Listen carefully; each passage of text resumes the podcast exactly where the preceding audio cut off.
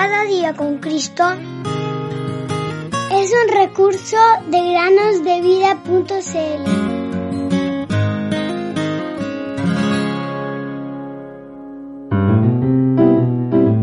Si confesares con tu boca que Jesús es el Señor y creyeres en tu corazón que Dios lo levantó de los muertos, serás salvo. Romanos 19. Muy buenos días, queridos niños. Bienvenidos un día más a meditar con nosotros. Hace muchos años, la familia Walters tenía una vaca a la que le tenían un cariño especial. No solo les daba leche, sino que era la mascota de la familia.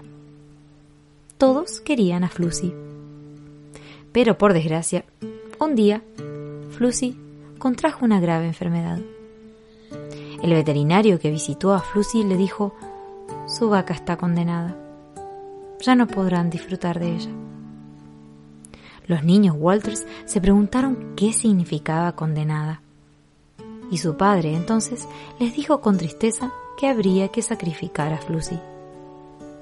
Los niños estaban muy tristes por perder a su mascota, pero ahora estaba condenada a morir. El veterinario se la llevó entonces para enfrentar su destino. Esta pequeña historia, queridos oyentes, es a la vez muy solemne. La palabra condenado o condenación siempre debería hacernos pensar. ¿No lo creen?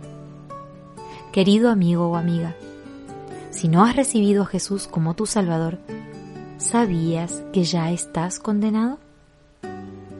Dios nos dice que el que cree en Él, Jesús, no es condenado, pero el que no cree ya ha sido condenado, porque no ha creído en el nombre del unigénito Hijo de Dios. Juan 3:18. Este tipo de condenación es peor que la condenación de una vaca. Cuando un animal muere, ese es su fin. Pero si tú mueres en tus pecados sin Cristo, entonces serás condenado a una eternidad de perdición en el infierno, como dice nuestro versículo. Oh, deseamos que ninguno de nuestros oyentes sea condenado a ese horrible lugar. Arrepiéntete de tus pecados, cree que Jesús murió por ti y recíbelo en tu corazón hoy mismo.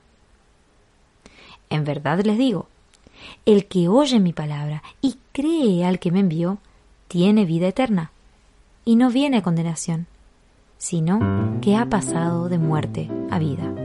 Juan 5:24. Estoy contento y te diré por qué. Sé que Jesucristo me salvó.